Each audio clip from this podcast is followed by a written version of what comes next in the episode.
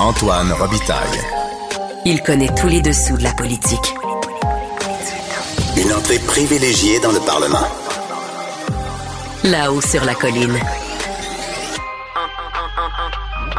Antoine Robitaille. Bon lundi à tous. Aujourd'hui à l'émission Francisation Québec, ce nouveau guichet unique qui sera ouvert le 1er juin afin de favoriser l'apprentissage du français chez les nouveaux arrivants.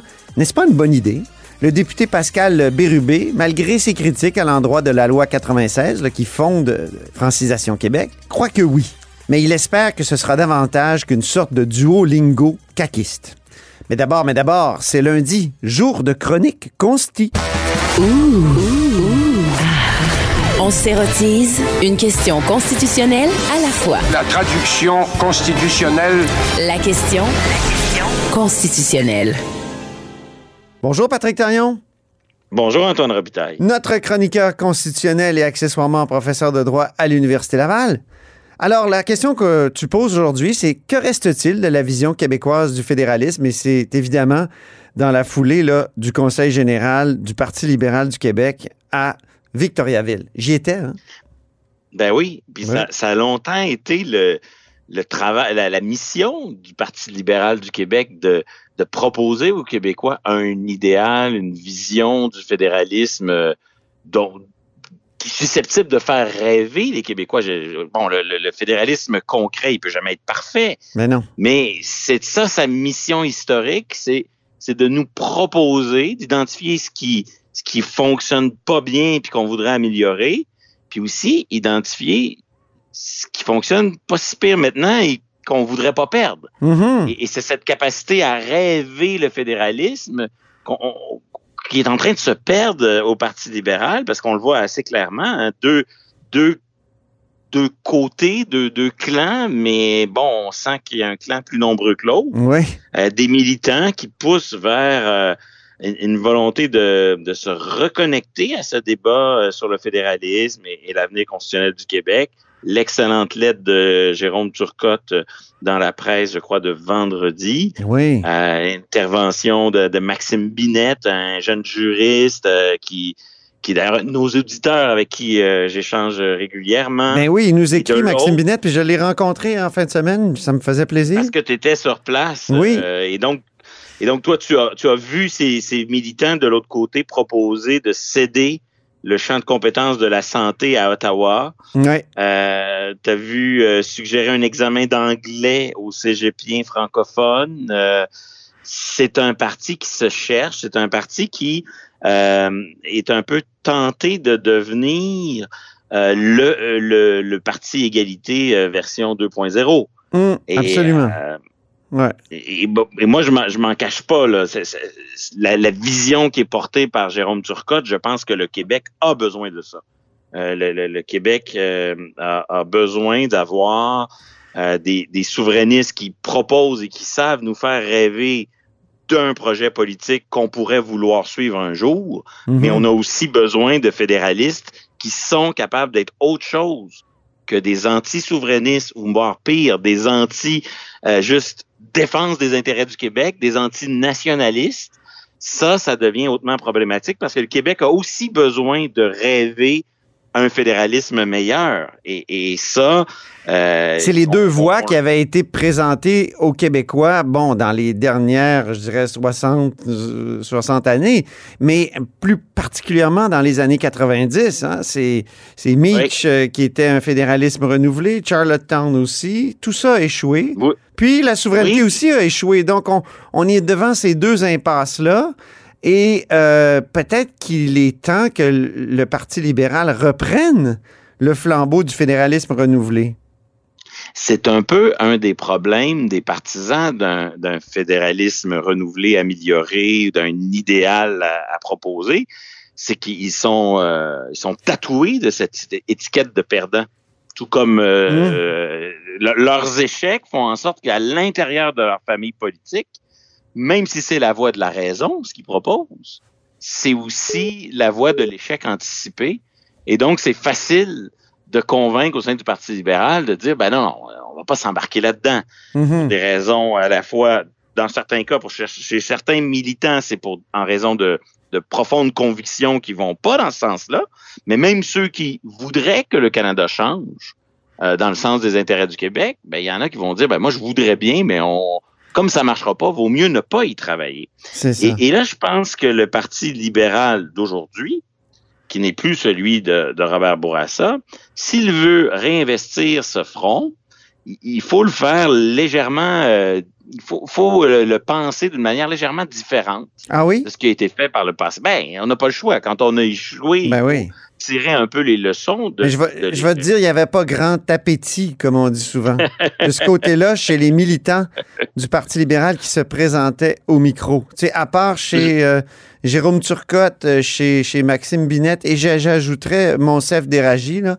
Euh, oui. Je te dis qu'il n'y avait pas. Euh, non, ça, ça n'avait pas l'air de les érotiser. Mais, mais propose quand même, parce que tu es plein de conseils pro bono, mon cher.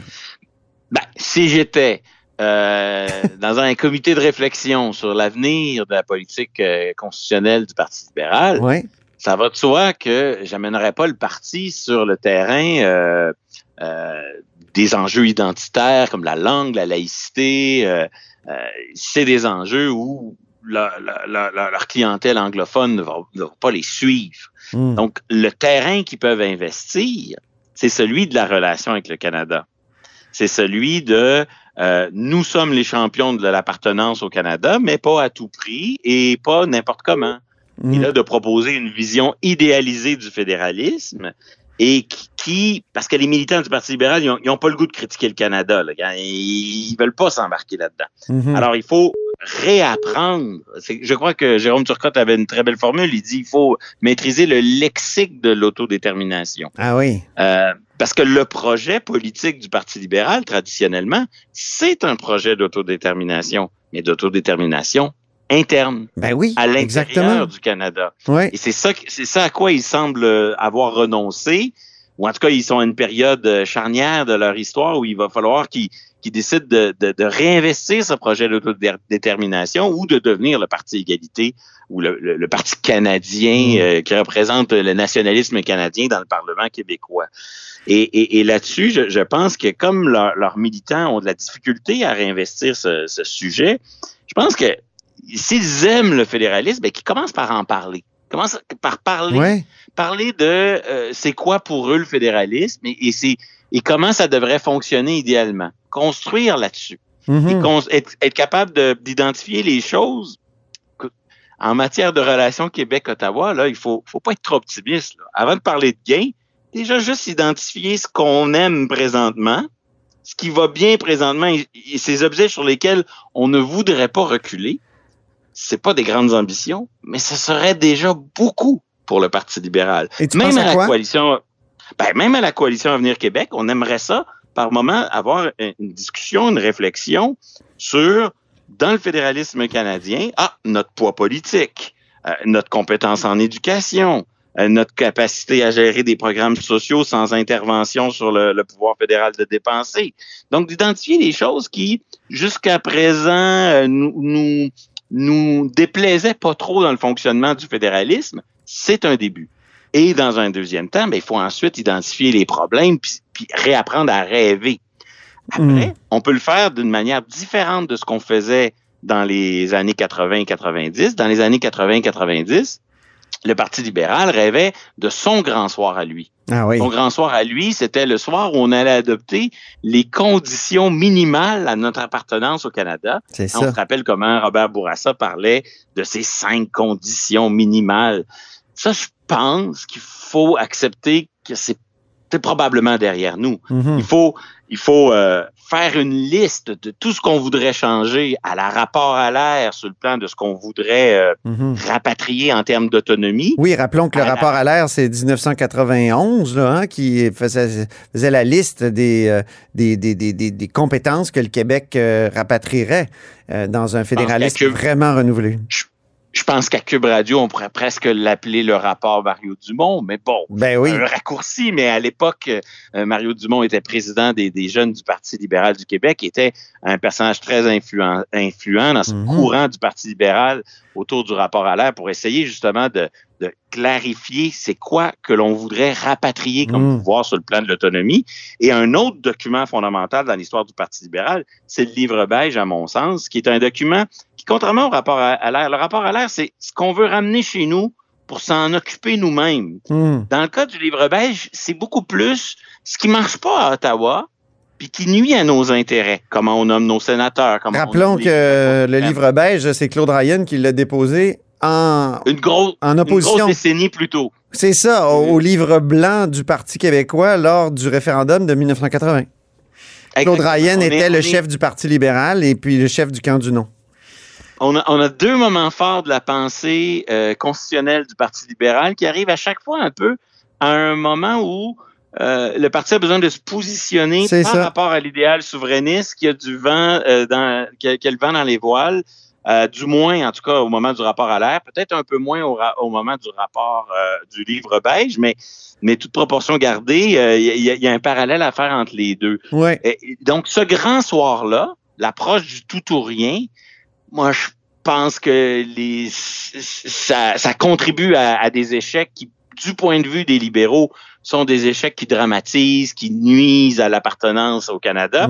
Fait que, bon, qui renoncent à cette approche du grand soir, mais qu'ils aient au moins l'honnêteté et l'intégrité de s'investir intellectuellement sur une vision du fédéralisme, ce qui fonctionne bien, ce qui doit fonctionner mieux, puis être capable de dire que ce ce qui fonctionne bien, on veut pas reculer. Mm. Sur ce qui, euh, ce qui doit fonctionner mieux, on veut faire des gains. Et tu penses à quoi exactement, Patrick?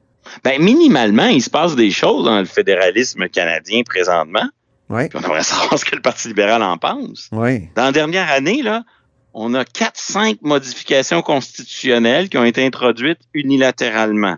Euh, deux au Québec, le serment, l'autre sur euh, euh, la nation et, et- et le français comme langue commune. La Saskatchewan en a fait une dans le même type et on en a fait une bilatérale. Et on a eu la, pour ça je suis pas sûr si c'est constitutionnel, mais on a eu la, la loi albertaine sur la souveraineté, euh, bon, j'ai pas le titre exact, mais la, la loi sur la souveraineté de l'Alberta. Ce sont quatre initiatives provinciales pour affirmer une certaine autonomie. Ben oui. Que c'est quoi la position du Parti libéral là-dessus? Le serment, euh, ils ont bloqué la première fois, ils se sont ralliés rendus à l'automne. Sur 96, au début ils étaient pour, à la fin ils ont voté contre. Hmm. Euh, sur la Saskatchewan, je les ai jamais entendus. Puis d'après moi, sur l'Alberta, ben, il y a là un mécanisme qui pourrait peut-être inspirer une version québécoise, mais on est un peu dans la logique où il y a le mot souveraineté dans la loi albertaine, donc euh, c'est mal. Ah, oui, c'est ça. Galdré Pratt, de toute manière, qui préside actuellement, le, le- le- si je comprends bien, le comité. Oui, il co-préside avec Madoua oui. co-préside, Oui. et a déjà pris position sur la loi de l'Alberta et sur les gestes posés par les provinces unilatéraux en disant que c'est à rejeter. Hmm. Mais ça, c'est la position d'un militant libéral. Qu'est-ce que le parti pense? Parce que ça, c'est une nouvelle Mais- manière Ouais. de faire bouger les lignes. Elle a des avantages, elle a des inconvénients, elle a un potentiel, elle a des limites. Est-ce que c'est une voie que le Parti libéral veut investir? En partie, en totalité? C'est le néant. Il n'y a pas de position. Ouais. Et ça, ça serait déjà un bon début. Là, de- Mais il y, a, il y a des, il y a des choses qui ont bougé. Qu'est-ce que les, qu'est-ce que les libéraux pensent de ces nouvelles manières de faire? mon impression, après le, le samedi que j'ai passé à Victoriaville avec les militants libéraux, c'est que ça prendrait peut-être un nouveau Parti libéral. Parce que, et, et le Parti libéral, dans son, a une longue histoire. C'est un peu l'épine dorsale de notre histoire politique, comme l'a écrit Jérôme Turcotte. Oui. Mais il est aussi une cuisse, d'où sort, comme la cuisse de Jupiter, euh, d'où sont sortis d'autres partis. L'Action libérale nationale, puis euh, évidemment le Parti québécois. Donc, euh, et, et en partie la CAQ, parce qu'il y a beaucoup de militants du, du PLQ Oui. qui sont rendus à, à la CAQ. Donc, moi, j'ai l'impression que face à une CAQ fatiguée, qui aurait pu son liant de François Legault, il, y a peut-être un nouveau parti libéral du Québec avec qui reprendrait la bataille du fédéralisme renouvelé, euh, Oui. qui euh, pourrait être moins euh, ancien sur le plan de, de l'environnement, du positionnement environnement face aux municipalités aussi que, que la CAQ pourrait être compétitif, euh, un nouveau parti libéral. Donc, euh, en tout cas, c'est ce que écrit dans ma chronique demain.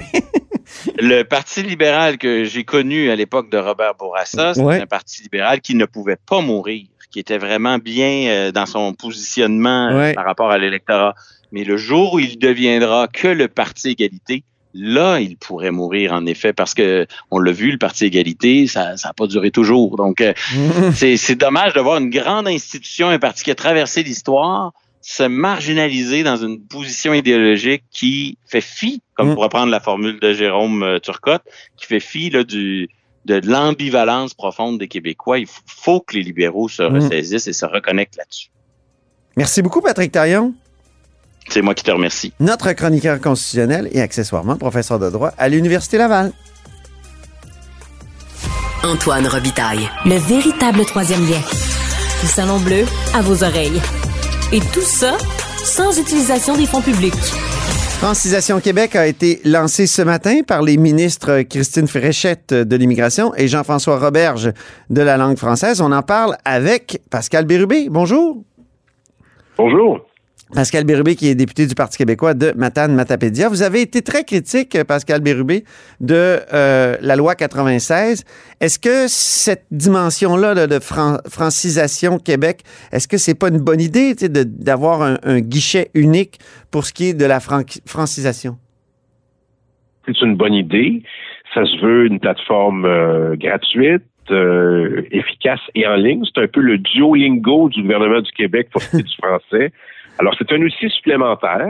On pourra juger au, au résultat que ça donne. Moi, je suis très curieux de voir euh, la structure comme enseignant de formation que je suis. Alors, ben oui, c'est évident que c'est une bonne nouvelle. Et puis, euh, j'imagine qu'il y aura d'autres annonces à venir. Hum? Euh, ça fait partie du contexte de l'annonce des cibles d'immigration de la stratégie 2024-2027. Alors, on suit ça avec beaucoup d'attention. Est-ce que ça nous ramène pas à l'idée des COFI, les fameux centres euh, de francisation là, qui existaient euh, il, y a, très longtemps, il y a une vingtaine d'années, qui ont été abolis par un gouvernement du Parti québécois de façon surprenante d'ailleurs? Les époques étaient différentes et c'est pour ça que j'indique que j'ai hâte de voir quelle forme ça va prendre. Euh, les gens vont pouvoir suivre les formations euh, à distance, c'est le cas de le dire. Donc, euh, j'en sais pas plus sur cette annonce. Je l'ai suivi avec euh, attention, mais disons que le grand ensemble m'intéresse davantage. Hum? euh, les objectifs que le gouvernement s'est donnés, surtout les moyens. Et là-dessus, j'ai un certain nombre d'observations. Lesquels, par exemple? Ben, d'abord, euh, les cibles. Il faut se rappeler, euh, et j'ai une bonne mémoire habituellement sur ces enjeux-là, 2018, première élection où la CAQ remporte, le seuil fixé, c'est 40 000. Ensuite, Ouais. 2022, c'est 50 000. Et c'est suicidaire si on va au-delà du 50 000. Hum? C'est même la louisianisation du Québec qui nous guette. Il faut quand même noter que 50 000, c'est le seuil des gouvernements Charret et Couillard, donc Mm. ils sont normalisés par le gouvernement de la CAQ. Ensuite, petit soubresaut, euh, Jean Boulet parle de 58 000, ça a duré à peine quelques heures. Et là, on arrive avec une cible qui va être 60 000, mais plutôt 70 000, en incluant le programme PEC. C'est un changement quand même important. L'autre euh, observation que je fais, et celle-là, elle est, elle est majeure, je peux bien indiquer 70 000, mais le chiffre est peut-être bien au-delà, peut-être 400 000, parce que se trouvent sur le territoire du Québec 346 000 immigrants temporaires qui ne sont pas dans la stratégie. Aucune annonce les vise. Je ne sais pas quel est le sort qui les attend, mais le gouvernement est muet là-dessus. Mais ceux qui ne sont pas muets, c'est les lobbies qui sont heureux de l'annonce. Et Ouais. les premiers qui se sont annoncés, ce ne sont pas les partenaires pour un Québec français ou la Société Saint-Jean-Baptiste de Montréal. C'est le patronat qui, sur une dizaine de recommandations, en coche neuf Oui, j'ai vu ça. Hein? Ils ont fait comme une, euh, Patronat. ils ont fait comme une liste à cocher, là, puis effectivement, il y avait une seule, sur une seule case qui n'était pas cochée sur 10. Alors, est-ce que on peut penser que c'est le ministre Fitzgibbon qui aurait dû être présent et non le ministre responsable de la langue française? Euh, il n'y avait pas à faire. Donc, ça, c'est le deuxième élément qui est important. Ensuite, la question des pouvoirs. Ben, le gouvernement du Québec avait les pouvoirs depuis plusieurs années de faire ce qu'il veut faire maintenant, c'est-à-dire d'exiger le français à l'entrée. D'ailleurs, euh, euh, il nous accusait de ne pas l'avoir fait. Mais il faut se souvenir il y a quelques années que M. Legault priorisait d'abord les compétences et le français pouvait s'apprendre au Québec. C'est un Mm. changement de cap qui est important. Évidemment, on va s'en réjouir. C'est la demande qu'on faisait avec Paul Saint-Pierre Plamondon lors de l'élection de 2022 et surtout avec Jean-François Lisée en 2018. Dernier élément, si vous le permettez, Mhm. la régionalisation. Euh, nous, on a fixé une cible de 25% Le gouvernement n'en parle pas. C'est pourtant un enjeu qui est très important, mais nous indique qu'il y aurait 31% des immigrants qui seraient hors Montréal. On a fait une demande pour voir la ventilation. Est-ce que c'est à Laval, à Longueuil, à Québec, euh, hors Montréal? Donc, c'est à vérifier. Donc, ces éléments-là sont très importants, mais encore là, si on décide de, lier ça à l'avenir de la langue française, ben, ça va prendre beaucoup plus. Et il faudra attendre la stratégie pour la langue qui arrivera euh, un peu plus tard. Et là, les attentes sont élevées. Vous avez parlé de, de M. Fitzgibbon qui aurait dû être présent. Comment vous- comprenez-vous, vous, que Monsieur le ministre de la Justice, Simon Jean Barrette, soit toujours absent maintenant de, de tout ce qui est de loin ou de proche, euh, ce qui a rapport avec la langue française? Lui qui a mené le, Incompréhensible. la, la loi 96 et, et tout ça. Incompréhensible. Euh, c'est comme si l'épisode de la loi 96 n'avait jamais existé, qu'on n'avait pas passé quelques années à réfléchir à ces questions, à accueillir des experts, nous-mêmes à déposer notre propre plan en matière de langue française. Moi, je suis assez convaincu qu'il aurait aimé y participer. Euh, Simon Jolin Barrette est très attaché à cet enjeu. Il connaît ça. Je sais de sources très sûres que s'il en était que de lui, le projet de loi 96 aurait été véritablement plus costaud pour utiliser ces termes. Euh, je pense qu'il est déçu, mais sa participation aurait été salutaire. D'ailleurs, on a déjà proposé une motion à l'Assemblée nationale demandant au gouvernement du Québec de l'intégrer au comité. Et ils ont refusé. Ah oui. Ça dit quelque chose quand même. Et en matière d'immigration, il était là aussi au soutien du programme euh, d'expérience québécoise de PEC.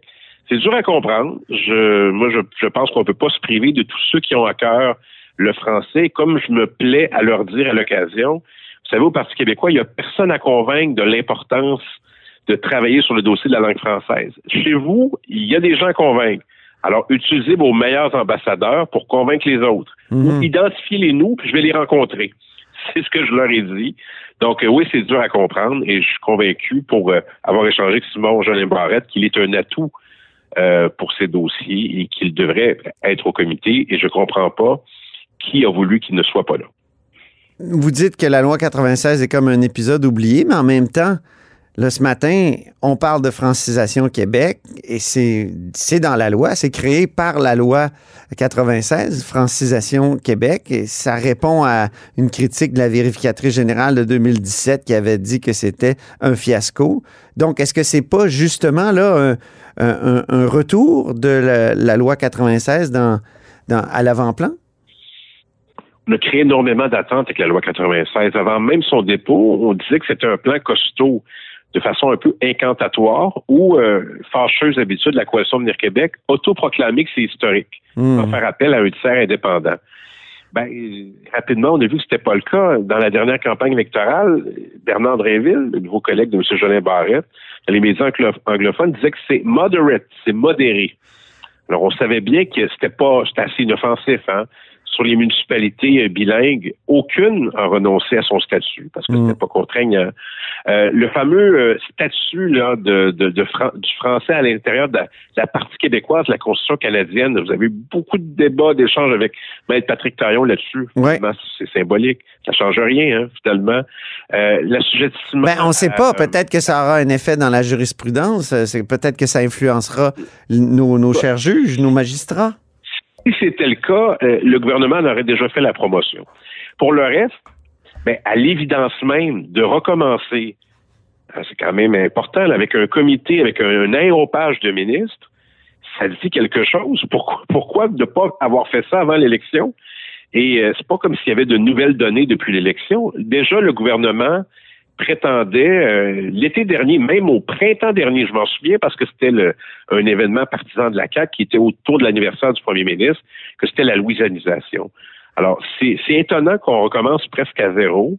Euh, j'espère qu'il y aura des résultats, mais c'est mal parti dans le sens que les mesures les plus fortes, par exemple, le, le cégep en français, euh, quand on a une vaste coalition qui va de Guy Rocher à Christian Dufour avec presque l'intégralité des syndicats de cégep au Québec qui sont en faveur, j'ai de la difficulté à croire que le gouvernement considère ça toujours comme étant une mesure extrémiste, les mots mhm. du premier ministre.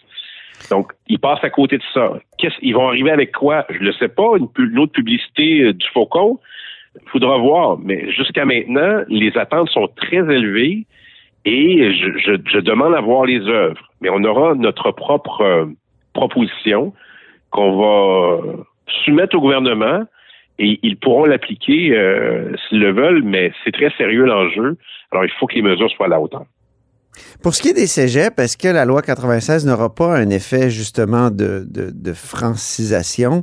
Puisque euh, ben, c'est Feu Frédéric Bastien me le disait lui-même, qui est décédé récemment. L'historien, il enseignait à Dawson, Frédéric. Puis il m'avait dit, grâce à la loi 96, désormais, je vais cesser d'enseigner en anglais, je vais j'enseignerai uniquement en français. Malheureusement, il est, il est décédé avant. Mais est-ce que ce ne sera pas vrai pour plusieurs, plusieurs euh, professeurs? Je ne pas non, parce que c'est des quotas qui sont, euh, sont proposés par, euh, par la CAC, qui fait en sorte qu'on envoie toujours dans les collèges. En fait, je vais m'exprimer différemment on laisse le libre choix des enfants de la loi 101 de se socialiser à un, moment important de leur vie en anglais. Hmm. Donc, le moment où on devient adulte, choisit une formation qui va dicter un peu notre occupation professionnelle, euh, notre vie de couple, nos amis, le lieu où on va habiter, tout ça se fait beaucoup au collégial. Et le, le transfert linguistique se fait énormément vers l'anglais. Oui. Des enfants de la loi 101, mais aussi des francophones. Et il y a des indicateurs très précis qui nous démontrent que la langue dans laquelle on étudie va beaucoup guider la langue dans laquelle on va travailler, puis où on va consommer de la culture et où on va s'identifier.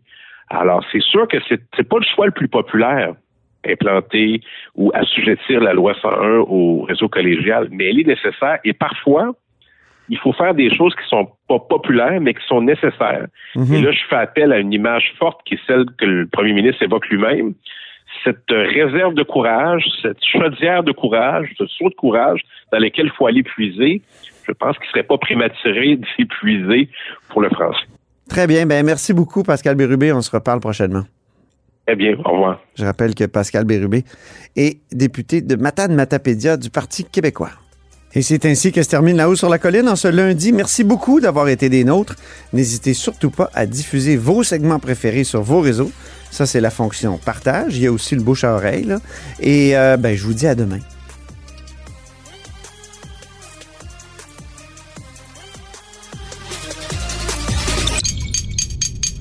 Cube Radio.